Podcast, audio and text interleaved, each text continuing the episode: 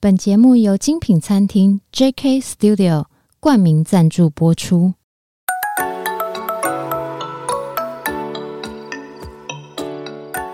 创业是一种态度，你的创业有人懂，新手创业不懵懂，邀你一同前行，创业时代。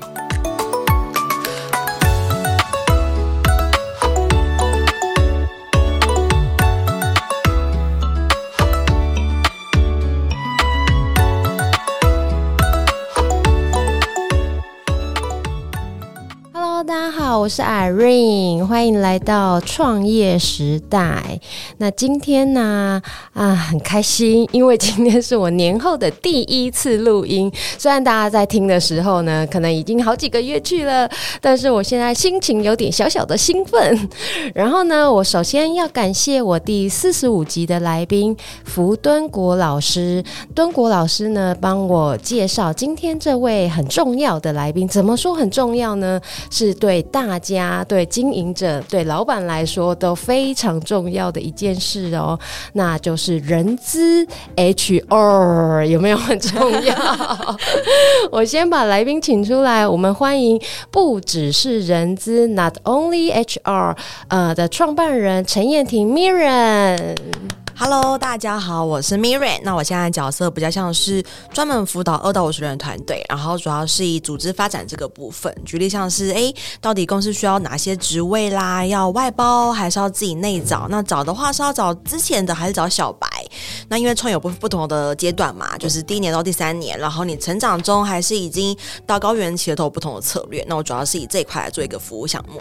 我可以请教 Miriam 吗？因为像我今天呢、就很想帮我自己啦，或者是帮一些呃刚创业的听众朋友了解一下跟人资有关的问题。通常在公司里面，一般人资他们大概都做哪些事情？我们俗称的选用预留，比如说招募、甄选、任用，就是我们从职缺刊登到 一零叉、一零叉、一零叉的对，然后找来面试啦，然后甄选、招募的这个部分，然后发 offer、任用的部分。嗯、那可能有一些比较有规模的企业会做到培训，或者餐饮业，他们其实都会有很多的新人，或是一定的 SOP 会做到培训。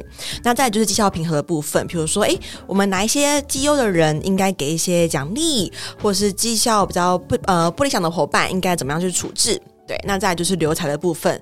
那留才可能比较广泛，可能包含整个组织的氛围啦，如何让你的员工愿意留下来啊，离职潮之类的嘛。嗯、对，所以其实呃，只要是跟人相关，都会是在人资的一个管理范畴里面。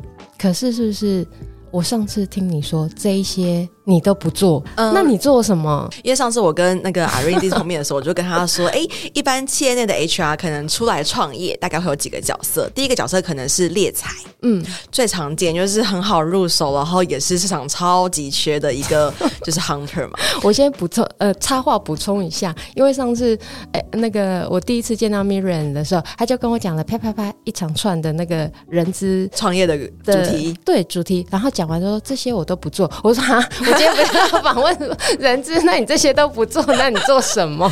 对，就是第一个主要是 hunter，就是很常 HR，就是最容易好创业的主题。嗯，所以像这种那种广雇猎才公司超级多。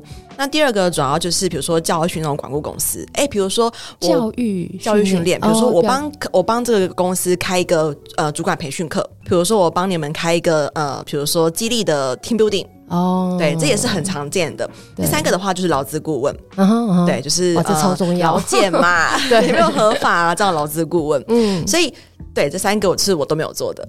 对，然后我自己做的比较是属于在，你可以把我想成是企业管理，可是比较偏人的面向。举例来说，哎、嗯，比如说呃，我们 JK 要拓分店，那我们应该怎么去储备我们人才？嗯、那或者说我们可能要不同的 business model，不同的产品线，不同的商品线，那我们要怎么去做布局？嗯、或者说，哎，我去年公司十三个人赚了一亿，我今年公司十四个人还是赚一亿，甚至我跟我公司可能今年十六个人还是一亿，怎么了？感觉不合理，对不对？因为应该要逐年成长才对啊，嗯，所以可能会一亿变十亿这样子，有吗？对，之类的。所以就盘点一下，说到底公司哪边的呃，我们讲人力资源，它跟行销资源是一样的，嗯。你投入一定的资源，基本上你会期许它带来一定的成长或者效果。在你的营收上。所以当你的投入人人力资源之后没有成长，我们就来盘点一下，说到底哪边出了问题？嗯，是可能我们呃，像这几年因为疫情嘛，所以有可能营收掉，是因为我们的客单价。掉了，或者说我们转换变差，嗯、对，或者说我们的通膨、我们的存货的问题。但如果我们盘点出来发现是哎人的问题，发现说人的流动过高，发现说人的呃敬业度或是工作不积极，那我们就、嗯、这时候就是我可以介入的部分。哦，对，所以我比较是会偏向，其实我很多的咨询会是以财务面为基础，到底成本多少、营收多少、有赚没赚，哪边的问题、人的问题。好，那我可以接着 case。如果不是人的问题，嗯，你可能要去找别的顾问，像很多的。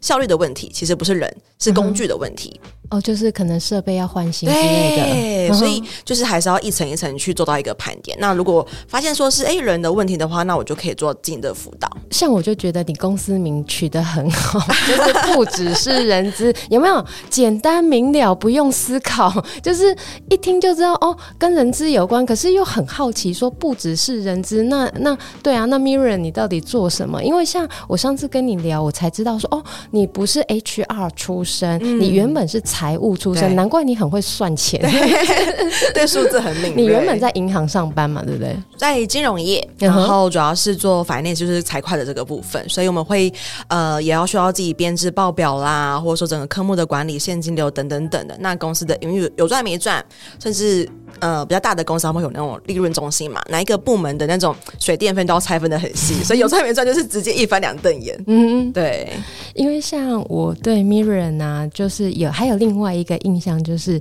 你很会经营 IG，嗯，对。那 IG 的那时候我就滑滑滑，然后我就滑到一篇文章，我就停下来了，因为这个我就很有感。一杯水的故事，我想说那时候你为什么要写这个水的故事？因为呃那时候我们在聊到一杯水啊，就是应征者有没有给他一杯水？我想说这不是很基本的吗？嗯、因为像我们自己是餐饮业来。呃，interview 的呃伙伴，他们一坐下来，自然就会有旁边的同事会帮他倒水，这是很自然的事。所以在我的呃经验里面，我还没有遇过说哦人来没倒水这件事情。嗯、对，那我我会看到这个，我才想说哦，原来嗯。呃很多公司，然后 去应征的时候没有给水，我想说会吗？因为我有一集我会这个特别好奇啊，是呃我呃创业时代有一集来宾，那他也是原本是呃某大公司的专案经理，他后来自己出来创业，然后他那时候就在刚创业嘛，我要先应征新的员工嘛，嗯、就就我老板自己一个人开始要应征伙伴，那那个伙伴就来，我是先认识他的伙伴，嗯、才认识这位老那他的伙伴就跟我说：“我是被老板一。”用一瓶水骗来，我说什么意思？他就说哈，我跟你说，我去别家公司应征的时候，他们都没有给我水喝。嗯、可是这个老板最特别，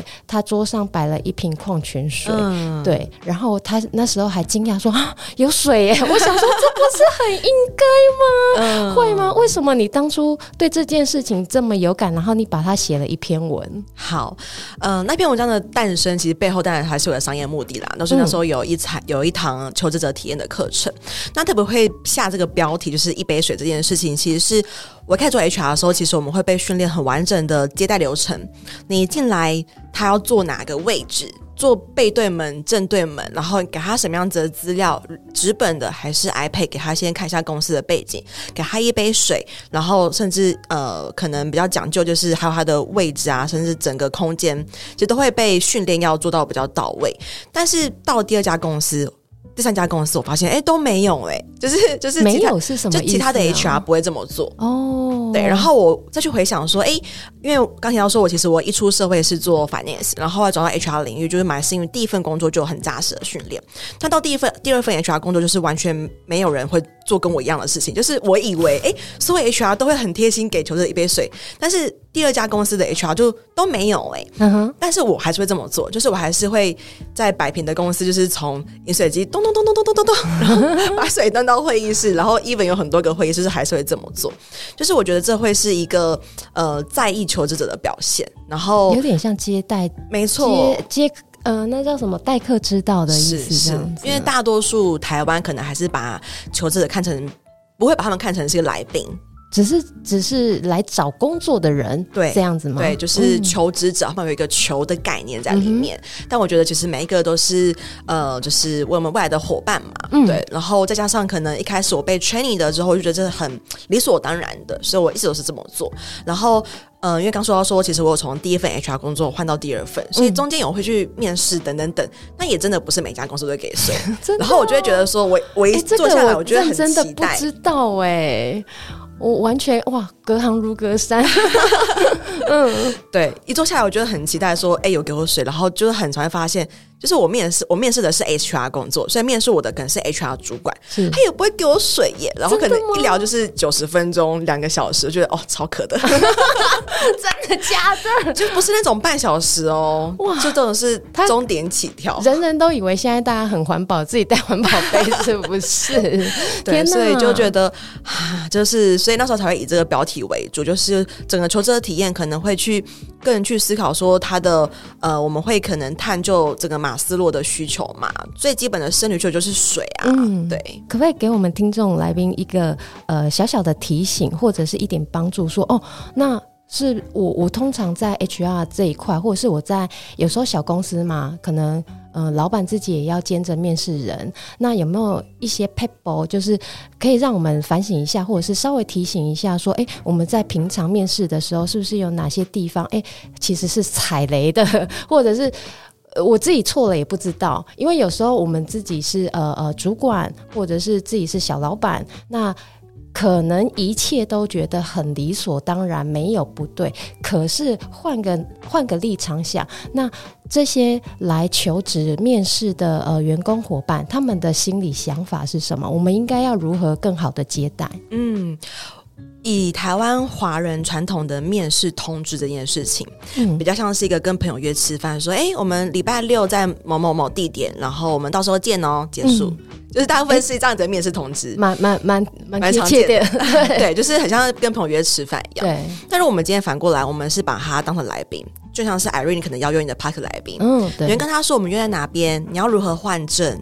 那我会帮你准备什么东西，嗯，所以对求职者来说也是这样。如果你把你的求职当做是来宾一样招待的话，你可能会跟他说，我们约在某某个时间，那我们靠近哪一个捷运站？嗯，那你不需要带履历来，还是说你需要带笔电来？就是你需要带什么东西来？哦，那再就是你需不需要换证上楼？甚至有一些。办公到他的电梯很鬼，就是 A 电梯 一到十三楼，B 电梯十三到十八楼的那一种，就像一零一这样子。对，可是如果你没有告诉一个没来过这个大楼的求者，他会很焦虑，因为会找不到，然后又会 delay 到他的时间。对，可是如果我们可以去设想到所有这个呃来的人，他会有的任何的体验跟行为，他就是一个历程，他的。呃，使用者旅程的规划，其实更可以让求者感受到说，哦，这个公司很在意我，而且很用心，对不对？对，所以基本的告诉他说地点、时间，那也包含这个时间需要多久。有时候可能，哎，求职者以为半小时，结果谈了三个小时。哦 整个有些主管很会聊，对，然后甚至是有时候会可能很贴心跟对方说，哎，我们这场呃面试的参与者是谁？可能会有几 round，或者是说我们这场的目的是什么？嗯，像因为最近呃前阵子疫情嘛，所以我都会跟我的客户说，你在一开始就先约试去面试，嗯，那你要很明确跟对方说，我们这个视讯可能只是简短的三十分钟，初步了解。那如果你有任何更深入的问题，我们带到实体来做解决。对，所以呃，时间、地点，然后面试可能一个小摘要、小目的，甚至他的时间会长达多久，那需不需要带什么东西，以及他交通过程中所需要的资讯，我觉得都是基本可以提供给求职者的。嗯，这个是第一步，就是呃，先约时间，通知的部分，通知的部分。对对。那第二步，人来了，那怎么办？嗯，举例哦，像是如果是呃下雨天的话，其实有一些学员在上我的课的时候，他就会说：“哎，老师，那我可不可以规划一个就是整理衣服的空间？”哎，他跟你讲，学员跟你讲，对，因为在我们在课堂中，呃，在课堂中会希望让学员去脑力激荡，去想出我们可以怎么去优化这个求职者的历程嘛。嗯，那就。学员想跟我说这件事情，就是，哎，举例还有一个可以挂鱼的地方，那是专门给对对专门给求职者的。哦、对，所以呃，可以思考的是，他来之后他会需要哪些行为一样的？他可能需不需要上厕所？需不需要换拖鞋？可能需不需要换证？或是要不要喝水？嗯、或者是他的空调等等等之类的，就都会需要做进一步的思考跟准备。哎，我怎么想到我去那个那个洗头的时候，对，很像那种沙龙式的那种感觉。对，哎，那这样感觉有被有被招待到，有有有有有被招待到，有被接、嗯、呃那个什么礼遇啊，然后进来，很像我去。虽然说我不是去洗头发，不是去去沙龙，可是那种感觉、那种概念是雷同的，对不对？没错。所以在上课的时候，我都会问他说：“哎，那你去的发廊，他会问你第一句话是什么？就是你要喝水还是咖啡或茶？”所以我觉得是相同的概念。然后这样子的呃方法，其实。任何的规模的公司都可以做得到，小公司、大公司其实都一样。没错，就是不是说啊，我公司规模人很少，无所谓啊。嗯，只要你有个人，他愿意做这件事情，这是一个在不在乎的问题，而不是说你有没有资源或人手的问题。而且有时候像小公司那种精致感，反而会让人家觉得更有温度。没错，嗯，而且不会很随便。嗯，对，就是最怕去，对，最怕就是哎，这个公司好像就是可能规模比较小，然后可能哎，好像呃。呃，曝光或者声量也就是知名度没那么高，然后去的时候又哎，这个没有，那个没有，然后就是都很都很都是好像很有很多瑕疵。但是如果在虽然规模小、声量小，但是过程中是舒服的，我觉得它还是很加分的。嗯，对耶，哎，这很多可能很多细节是我们曾经没想过的，对不对？没错，就是但是这些对于因为现在的年轻人或是呃。现代的求职者，他们选工作其实 kimoji 是很很重要的。没错，kimoji 有没有？而且我很想跟大家分享一件事情啊，是我们自己经营这个路上才发现，说有蛮大比例的求职者家里其实是很有钱的哦。他们可能是比老板还要有钱的哦。他们出来只是不想当靠霸族，所以他们要来出来证明自己的实力。所以他开的车可能比老板好，他停在停车场的 车子可能比老板好，他家里可能是住在某某东区的豪宅里，这个大家。不要忽略了，嗯、所以我那时候才会想说，就像我刚讲的那个呃，专案经理后来出来自己创业的故事。那他是因为一瓶水，然后应征到一个好员工。我先认识他的员工嘛，因为我去上某一堂课的时候，他那个员工有去，是老板出钱让员工去上课。那后来我才知道，哦，原来那个员工家里是开公司的，对，他真的是比老板有钱的那一种。那后来。我们因为这样认识聊起来，我才发现说哦，原来求职的经验对于求职者来说，我们不是只是单纯的哦多少薪水、做什么职务、做什么位置，然后你要工作什么，不不只是这样，对不对？嗯、很像一个相亲的过程，相亲，有一点没合，对对对对对，嗯，你的整体的仪容啦，给人的感觉，你的谈吐啊，面试官散发那个态度代表这家公司嘛，而且我觉得面试官是不是不能？感觉很像急急忙忙，我只是来应付你一下而已，这样子，嗯、没错，对，面试者还是感觉得出来。是的，就是到底这个面试官他是不是呃有问必答，还是说一问三不知？就是哎，你们公司的未来发展策略是什么？公司的产品是什么？或者说公司的整整整就一问三不知的话，那就会非常非常扣分。哎，可是如果像呃 Miriam 像是你比较辅导大多是二到五十人的小公司，以小公司好，我们刚起步来讲。求职者来，你你有没有最好跟他讲哪些事情，而不要讲哪些事情？如果我们以最好讲哪些事情的话，我觉得要把整个工作的范畴跟权责讲清楚。嗯哼，因为嗯，以小公司来说，它的变动很大。嗯，你可能一到三月是做 A、B、C 工作。嗯。四到六月品牌上线之后，你要做 D E F 工作哦，对，但这不好吗？没有不好，他可以学到很多东西，但是要讲清楚，嗯、因为其实以小公司来说，他很常就是，哎、欸，我只讲我我现在知道的，他可能不会去讲说我未来的规划是呃 D E F G H I J K，因为小公司就是一人当三人用嘛，对不对？对，这没有不好，但是如果你没有讲清楚，很容易员工会觉得啊，我被骗了。哦，对。对，可是如果你他会觉得他被熬，对，没错，这是一个如果我们讲比较学术的话，这是一个心理契约的概念。嗯哼，哎，你你在跟我面试的时候，你跟我说我是做 A B C，所以我就会下一个心理契约是哦，我接下来我做这个工作是做 A B C。哦，所以你叫我呃，可能一年过后你再叫我做 D E F G H I C K，我就觉得说哈？啊，我又没有加薪或者什么的，他不会去想到说，因为公司的呃营业周期或者说营业项目改变，或者说我们产品发展成熟度不同，他不会想到这些。嗯哼，但是如果我们在面试过程中，以你是一个刚起步的创业的项目，你可以很明确告诉你的员工说，我们的商业模式、商业的蓝图是这样子。我们可能前半年，我们计划是先把产品做到 MVP，产品上线之后，我们可能开始做我们的品牌、做社群，所以你的工作跟角色比例上会做调整哦。嗯，对，先讲清楚的话，其实他比较不会觉得说，哎，我好像就是被凹或是被骗，才不会觉得就是做到一半然后就离职。没错，因为这个分两派，我我发现这有分两派的思考。一个有一派的人，他会觉得说，啊，我才领你多少钱，然后我这样被凹那个被。被凹这个啊，当初当初不是讲好只做这些吗？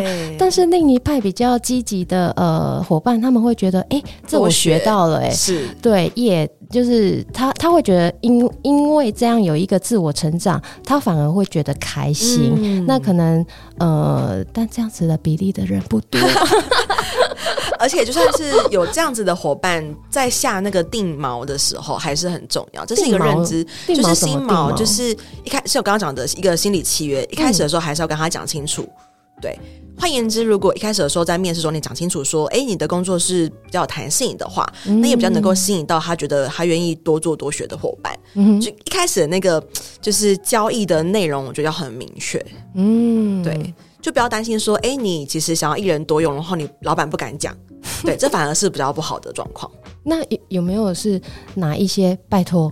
面试的时候千万不要讲 有这种东西吗？就是可能比较不合法规，比如说啊，你结婚了没？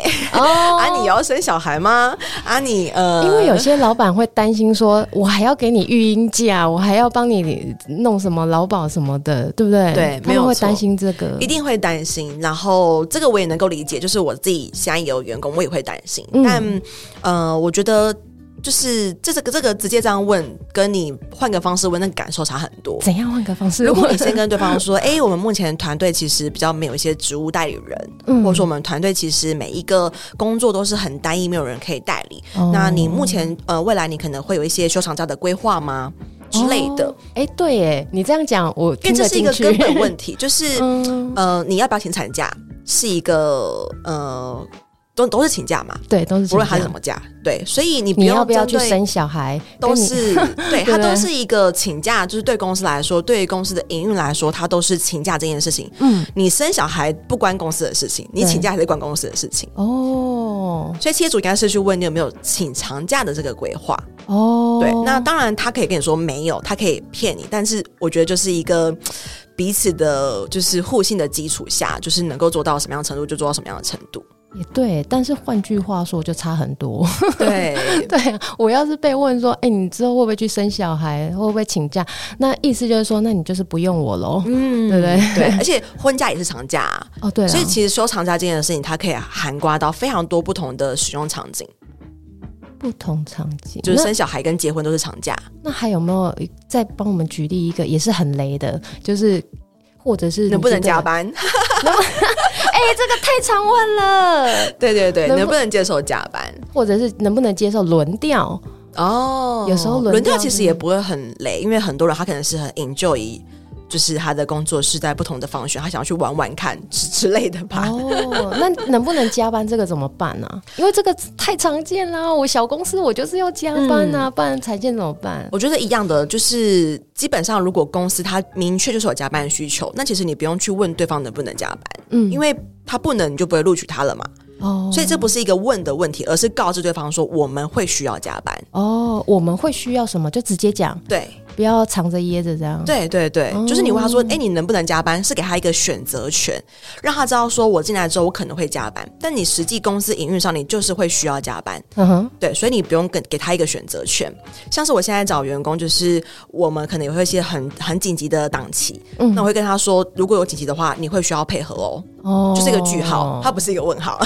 不要，就是不该让他有选择权的时候，就不要让他说：“哎，你可不可以加班？”对，那我当然说不可以。对啊，对啊。可是如果让他知道说，就是公司其实大家都是这样子，而且我们就是有这样子的需求，要么就是接受，要么就不接受。对，了解。好。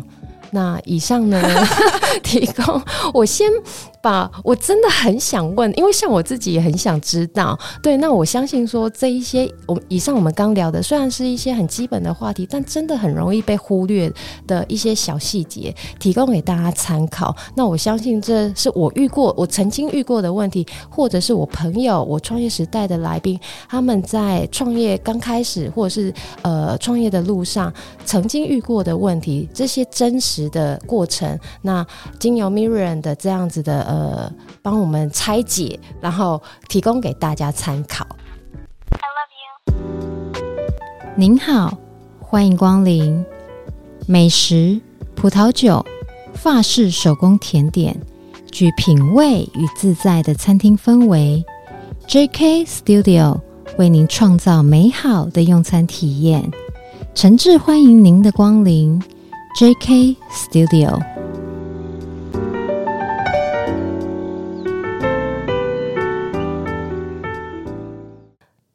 我可以请问一下吗？像你当初为什么会想要创业啊？因为你我知道你才呃之前在金融业嘛，然后后来担任 HR，可是你最终后来想要创业的原因是什么？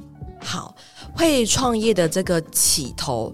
呃，应该说会想要离开公司创业做创业这件事情好了，就是一开始我当 HR 的时候当到一个程度，然后也算是公司蛮核心的幕僚，发现到我很不适合当人资长。为什么？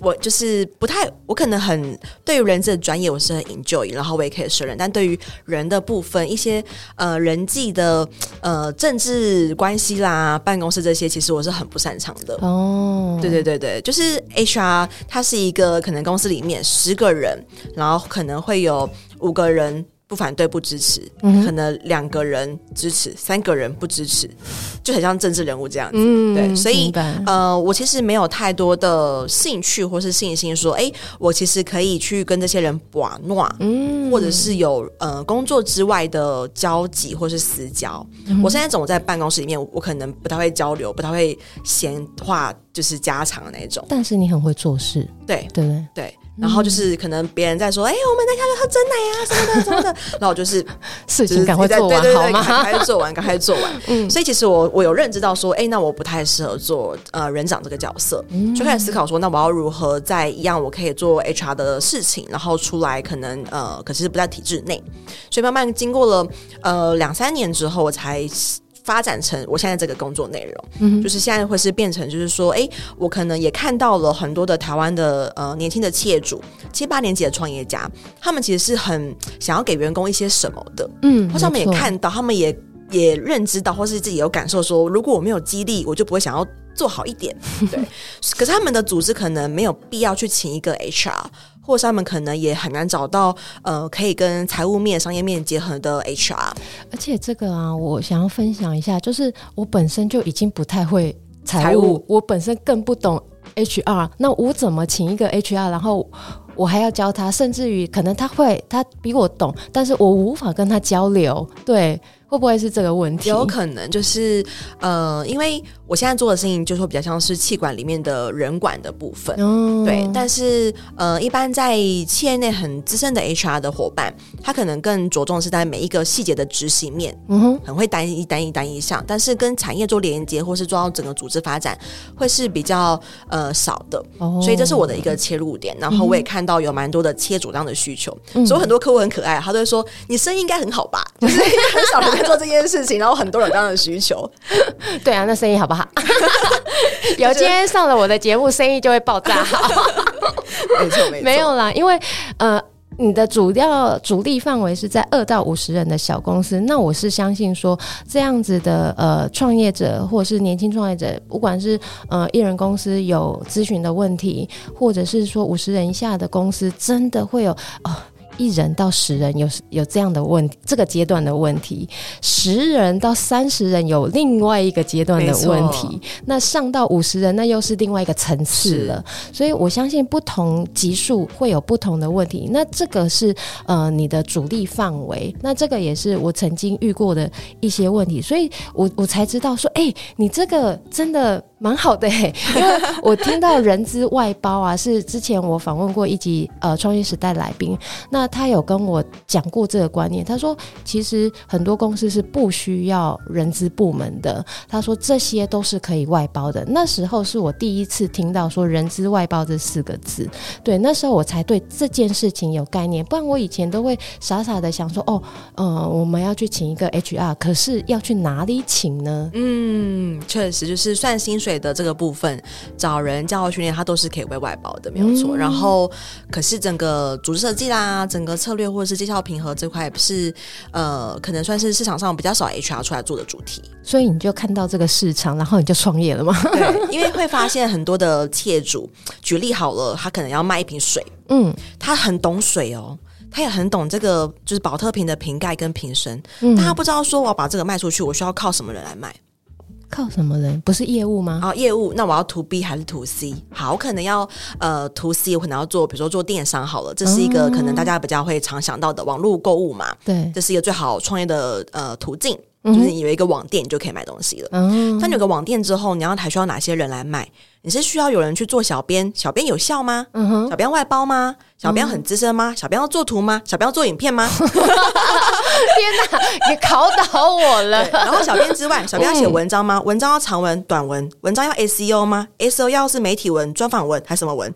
然后等等等之类的，烧炸老板的脑哎！对，可这些都可会跟你，因为这都会跟你要不要跟你要卖出这瓶水有关系。对，那你要如何卖出这瓶水？你要找谁来跟你一起卖这瓶水？那怎么办？就会是我的切角哦。对，像是呃，我昨天刚刚有一个。呃，汉堡店的客户，嗯哼，他跟我说，哎、欸，他也还没有行销，然后他要找一个某个 CRM 的系统，就那种很手，就是 App 几点嘛，然后他请他们做一个就是行销的方案，然后我就说，哎、欸，那你的品牌目标是什么？他说，我想要成为屏东就是最红的那一家，连台北人都会来的店。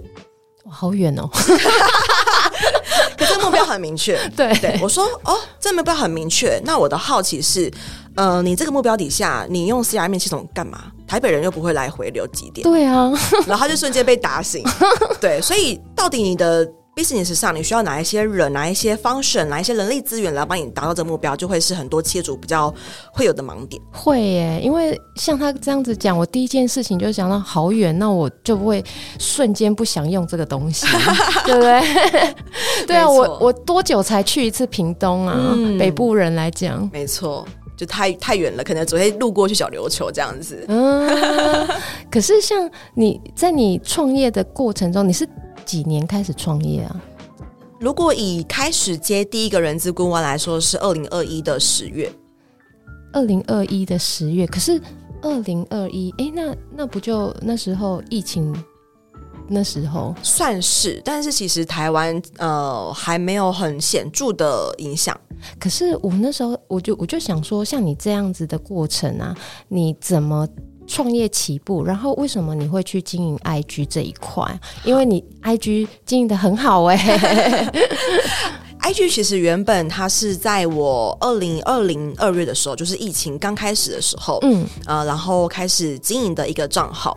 那当初会经营这个账号，其实只是为了想要有一点零用钱的收入。比如说，我主要是针对职涯这个主题，比如说该如何面试，该如何写履历，然后该如何找到自己想要的工作。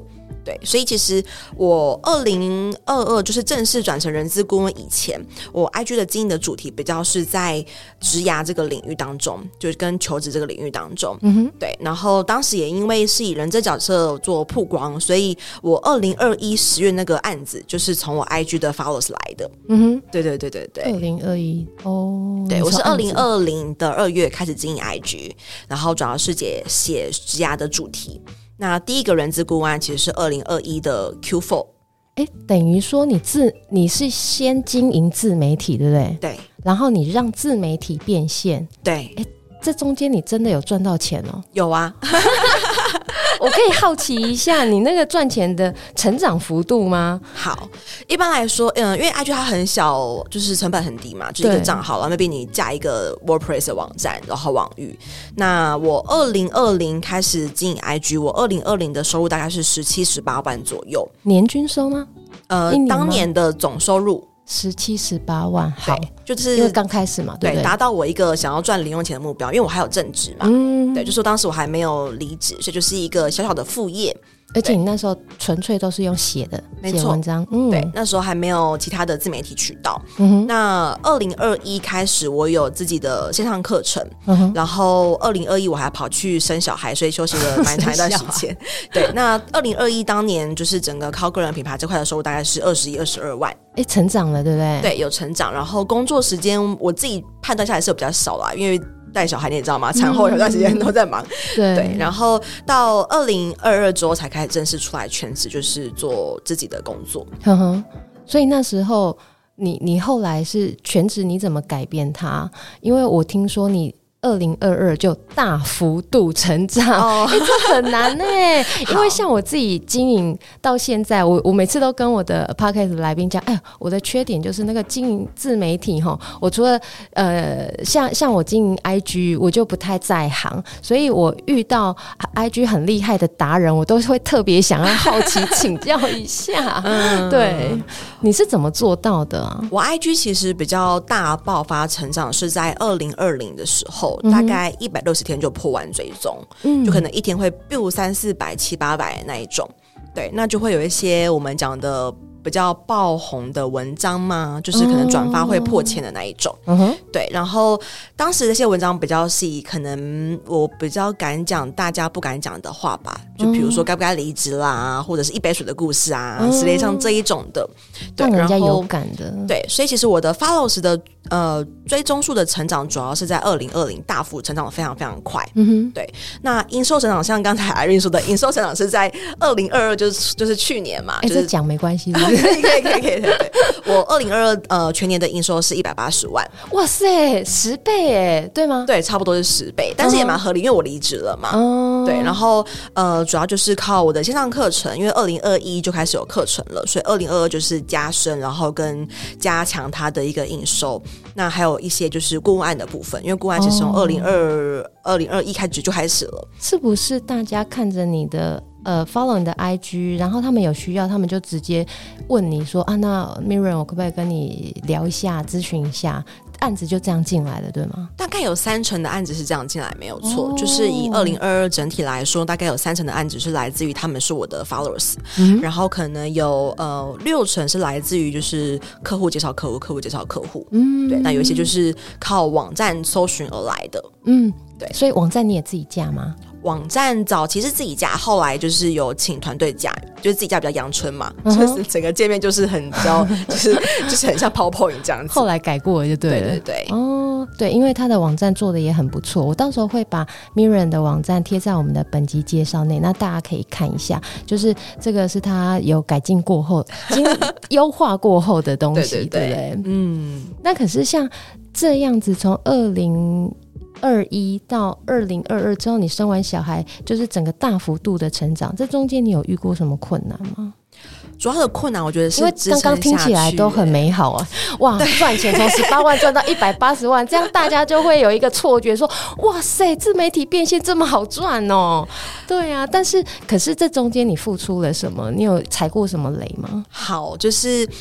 我其实呃，刚提到说，二零二二整年的营收是一百八十万，但是主要的爆发其实是在 Q four 嗯哼，对，第四季就是就刚没刚放生没多久，哦、对，就是我从二零二二的大概八九月开始就开始案子不断，每个礼拜都会有新客户，新客户，天哪，听起来好开心哦。然后，但八月以前你可以想象，就是准时上下班，嗯，对。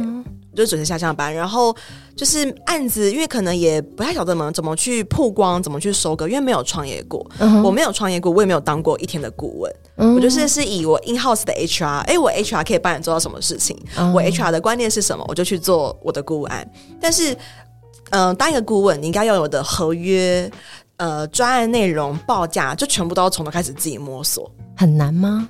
我觉得不会很难，但是会有蛮多时间在确定自己做的对不对？哦，对，因为等于说我们是自己创业，我们没有一个，我们有一个老板嘛。对，我跟他说：“哎、欸，老板，你帮我过目一下，就这个报价单这样写合不合理？”欸、听起来感觉有一点像你自己一个人。那你怎么去确定这个咨询对还不对？两件事情，一件事情就是要一直进修。嗯、那第二件事情是，如果客户可以接受，就是对的。哦，简单明了，一翻两瞪眼。如果客户客客户如果没有说，哎、欸，你这边可能还要加什么什么，代表说这个是 OK pass。嗯哼，对，所以就是只能靠这样子，然后一路一路一路这样优化过来。然后我也很感谢早期的客户可以容许我，就是很多东西都很就是很没有被优化。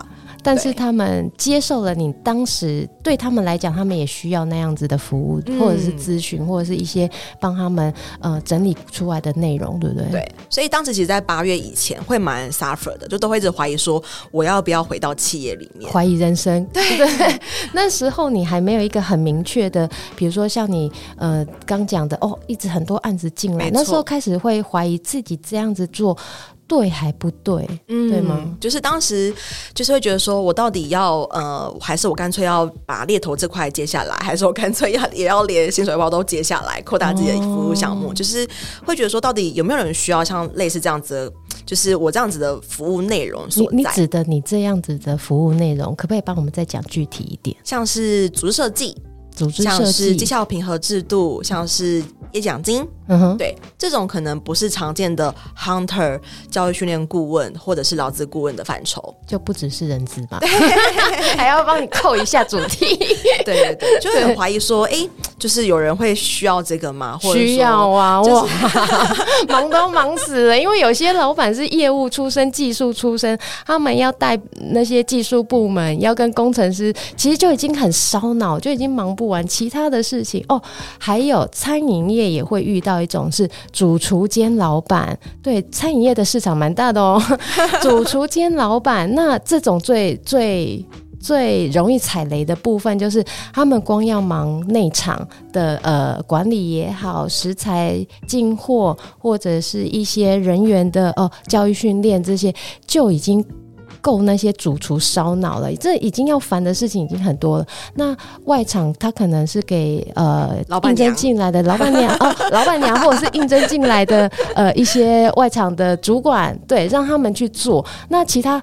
就像我啊，像我这种老板娘，我就不会会计，我就不懂人资，那怎么办？对不对？所以这时候我们就会需要外援，就是找外面的人来支持我们，嗯、或者是教我们，或者是帮我们解决什么问题，才不要自己摸索，浪费很多时间成本。对啊，时间就是金钱。没错，像是餐饮业很容易遇到我的 PT，就是呃，他们的班很少，嗯，就是哎，我有很多个，我有可能有十个工读生，但每个都只有 一个礼拜可能都是上十个小时。嗯，对，然后我们就要可能要去思考一下，说，哎，那我们要如何增加这些 PT 上班的时数，让你可以不要一直去找很多很多很多个 PT。可是如果这些 PT 他觉得说，哎，这样我很累耶，那种，我想要跟朋友出去玩，就是会有一些呃，举例来说，你可能呃，你如果一个月上班可能二十个小时，你的呃时薪可能是两百，如果你上到四十个小时，可能是两百二之类的一这样的一个呃思考的方向，主要就是还是解决，就是问题是在于说。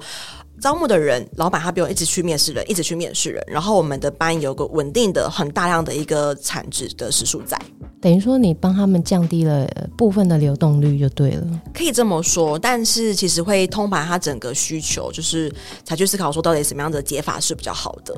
这个啊，就是我们刚刚回过头来，我们刚刚讲的，你那时候在思考说，哎，这一块有人要吗？到底有没有人要？所以我刚刚才稍微。再补充了一点说，如果遇到什么公司，或者是像餐饮业，真实的他们会遇到什么事情，所以我才说这件事情是需要的，对不对？嗯，也也包含在你后来一直不断的接案这中间，你才去印证说，哎，你之前的怀疑人生哦，原来是自己多虑，但也不算是多虑，就是还没有收割，对，没有收，我都会这样说，就是可能 我都会这样想，你还在还在耕耘啦，对对？对对对，就是还在去曝光这个。品牌还在去曝光我所做的事情，跟我可以做到什么，嗯、但是可能大家可能会先观望吧，然后可能到下半年才开始有很多很多的案子。哦，那你后来接到案子，你有很开心吗？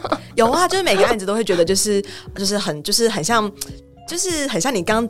到一家公司报道一样，就是你刚报道的时候，你会很有 passion，然后你每件事情都会，哎、欸，我有很多很多不同的想法，所以我觉得现在对我来说接案子就也是一样的概念。我可以请教一下吗？你还记不记得你那时候大爆发之后，你第一个接到的案子是什么？大概可以理解你那时候可能在一直在想说啊，这样到底对还不对？因为会有一个低谷嘛。嗯，对，虽然不是说哦人生多怎么样的低谷，可是就是在一个大爆发前，就是会有一个有点像交接期的感觉，砍过了，他就上去了。嗯的那个，你在那个砍之后的第一个案子是什么？那是一家呃内湖的，算是二代接班。嗯然后他们想要做的像是业奖金、业绩奖、业奖金跟整个绩效评核制度。为什么他想做这个？因为他们是 to B 的，所以呃，业绩业务员的带来的业绩其实跟公司的营收会有很大的相关。哦、所以如何去激励业务员，其实是还蛮重要的课题。对，那他们去做的这两个项目，那我印象蛮深刻的是，就当时会花很多。呃，时间去研究这个产业，然后一直去思考，嗯、然后跟对方的窗口开会，然后我会扮演一个很像老板的许愿神灯。老板说：“我这边想要加什么？我这边想要放大，我这边想要加这个这个栏位，多加一个分数，多加一个项目，多加一个什么，然后就就尽量尽量做。”对，所以印象还蛮深刻。确实，从那个案子之后，我就开始就是有很就是一个时间点了，就一直陆陆续续有案子进来。可是，像你接的这么多的案子啊，你觉得对你自己的成长是什么？还是说你在这过程看到了什么？你印证了你自己的这方面的能力？我先说成长好了，我觉得成长是我更了解一个企业它的成长周期。早期我们可能会从书上面看到，嗯，企业经营的生命周期可能，哎，第一阶段、第二阶段，然后高原，然后爆炸什么之类的。可是都还是在对，都是在书上。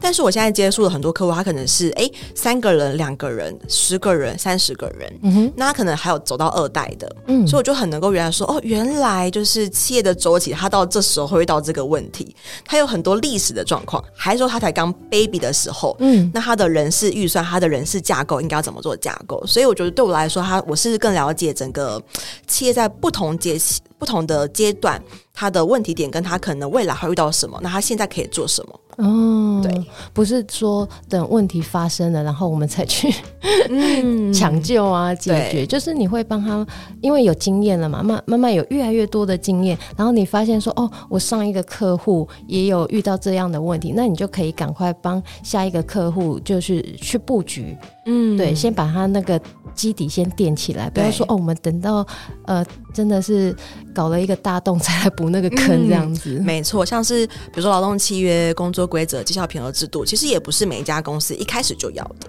哎，真的吗？对啊，就是很多时候，因为呃，我们以劳动契约来说，其实你不签就注重劳基法嘛。嗯，对，所以确实没有关系。那绩效平和，你一开始还没有很明确的商业核心跟成本利润，然后你可能还没有回本的时候，你就开始评绩效，也是蛮。迥异的一件事情，浪费时间了。对，就是多一个作业成本在。哦，对，所以我觉得每个阶段他们其实重要的东西不同，然后所需要的人力资源的配套措施也不太一样。诶，真的？你的你，因为你刚跟我讲说，嗯、呃，这个原本的不需要哦，就就会知道说。嗯就像我们刚讲的，就是几人的集聚是只要做这些事，然后你再上去才会需要做这些事情。除了人之外，可能还有他成立的成熟度吧。就是是哎、嗯，还是一个品牌刚开始的品牌第一年到第三年，还是品牌已经第十年到第十二年了？嗯哼，对，会不太一样。好哦，那我都会把刚那个 Mirren 啊讲的呃这些东西，它的官网啊，还有它的 IG 放在我们的本集节目介绍内，大家可以去看一下。然后 有一题，我刚突然想到，我就很想问，像嗯，像以企业主来讲好了，二零二三年，因为我们现在是呃元宵节的隔一天，我们在录这一个节目。啊 对，一年的开始有没有？二零二三年企业主有没有需要注意哪些事情？以 mirror 的观察来说，好，我觉得二零二三来说，在于人才嗯少子化吧，对，这也会引接到刚才等一下要讲的一件事情，人很难请啊，因为像呃 ESG 其实是这几年很行的，嗯、那 ESG 里面它的永续，其实人才永续也是一个议题。嗯、那 ESG 它其实就是一个永续的概念，那如何永续我们的人才，其实我觉得会是一个蛮大的议题，因为不然会有断层，嗯，断层的业务就会就会中断，所以接下来其实呃会面临到蛮多，就是可能。不见得是难征才，而是你的员额、你的缺口会一直被存在，然后会导致你的业务被中断。哦、对，所以我其实还蛮困扰。我还蛮建议，其实就是如果你们有一些业务是可以外包变成 outsourcing 的话，比如说呃客服，嗯哼，不见得是每每个品牌的客服都外包，因为可能还会有一些个资啦，或者是会员制啊等等之类的。以现在的趋势来说，越来越多的年轻工作者他会想要出来做自己的事情。他想要成为一个 freelancer，对，没错，他不想在大公司的体体制下，因为人多有时候很烦。对，知道大家因为公司会有公司的呃文化、公司的政治、公司的人情世故，但是我有发现有越来越多年轻人不喜欢这样子。嗯，对，那真正很厉害的年轻人都跑去创业了。对，对，所以很好的运用外包资源，我觉得会是企业主他可能会需要去思考的一个人力资源的策略，因为人力资源管理不是员工管理，是人力资源管理。哎、欸，对，所以你的外包也是你的人力资源。嗯，对，所以我觉得这会是一个比较好解决少子化问题的一个解法，不然就是走培训，因为没有人嘛，你只好自己培训你想要的人。对，所以就像你讲的，不只是人资，像 Miriam 就看到这一块市场确实印证起来，真的蛮。多小公司会非常需要这一块的呃咨询或者是外包服务，那有时候真的不需要自己烧脑，我们这有点像是呃细分市场，我们把自己专精的事情做好优化，把自己的长处发扬光大，那其他很有可能的都是呃自己的短板。那我们自己有短板没关系啊，人本来就有优缺点，对，那我们把自己的缺点自己真的不会的时候，这个。东西如果我来学，我可能要花很长的时间，然后还不及学得好，Mirian 的十分之一的这种 这种状态的时候，我们就选择外包，真的会比较适合，时间成本上也会比较快，比较省。对，不要说啊，我外包是不是我还要再多花一笔成本？对，但是这个一出去啊，就是你能达到那个效果，得到那个效率，它就是会对公司有帮助，对不对？没错。因为像我就很佩服 Miriam 的另外一个点，就是你看他已经这么忙了，然后他现在案子也慢慢一直在接，都有都有在进来。听说你还有一个愿望，是不是？就是我现在是随时都可能怀孕的女子。你想你你现在几个小孩？我现在一个小孩。那你还想要再二胎，对不对？对，还想要二胎。就我是一个计划控，然后我就去算说，好，我们小朋友如果两岁算两岁上幼稚园，那五岁其实是政府养嘛。嗯，就我之前好像也没有跟阿月分享过这件事情。五岁是政府养，所以其实五岁以后，包含小学，其实对于父母的教育费用是 loading 最轻的。五岁以前反而费用是比较高的，如果他有上幼稚园的话。嗯，所以我要如何让我的小孩可以刚好一个上幼稚园，刚好一个五岁？你真的是计划控哎、欸！所以就是这个原因，大家问说：“哎，你怎么不就是接续，就是一岁一岁这样接着生？”哦、uh，huh. 是因为有原因的哦。所以你已经算好那个周期。对啊，你这你这个我没想过哎，因为我的想法就是说，如果有年轻然后有生育计划的呃父母们或者是听众朋友们，如果你有生育计划的话，前老一辈的就会跟我说：“你以后就是趁年轻，然后赶快 你们还在打拼的时候，赶快小孩不要隔太久，然后一起生。”一起带这样子，不要等到说啊，你以后有了事业，有了一定的成果才来生，那个会有点辛苦，是会太慢。嗯，对，我比较是以现金流的角度，就是经营的人生跟经营的公司一样嘛。你要如何让抓好你的现金流，让你的现金流，就像是你的年终跟你的绩效，为什么要一个在六月，一个在一月，现金流都会卡在一起？专业，对，没有。连这个计划控安排都要专业，对生小孩跟他的那个呃工作都是绑在一起的，嗯、很有效率。分享给大家。那我今天呢，很开心请到 Mirren 来跟我们聊聊，不只是人资，为什么他的公司叫做 Not Only HR？那他的服务项目是什么？如果说二到五十人的小公司，呃呃，中小企业老板们对这一块有兴趣，或者是你有需求，你有一些疑问也好，你都可以 IG 呃私讯 Mirren，或者是说 FB 留言也可以。对，那欢迎大家来跟 Mirren 聊聊天，认识一下。谢谢，谢谢 Miriam，谢谢，感谢 Irene，谢谢大家，拜拜，拜拜。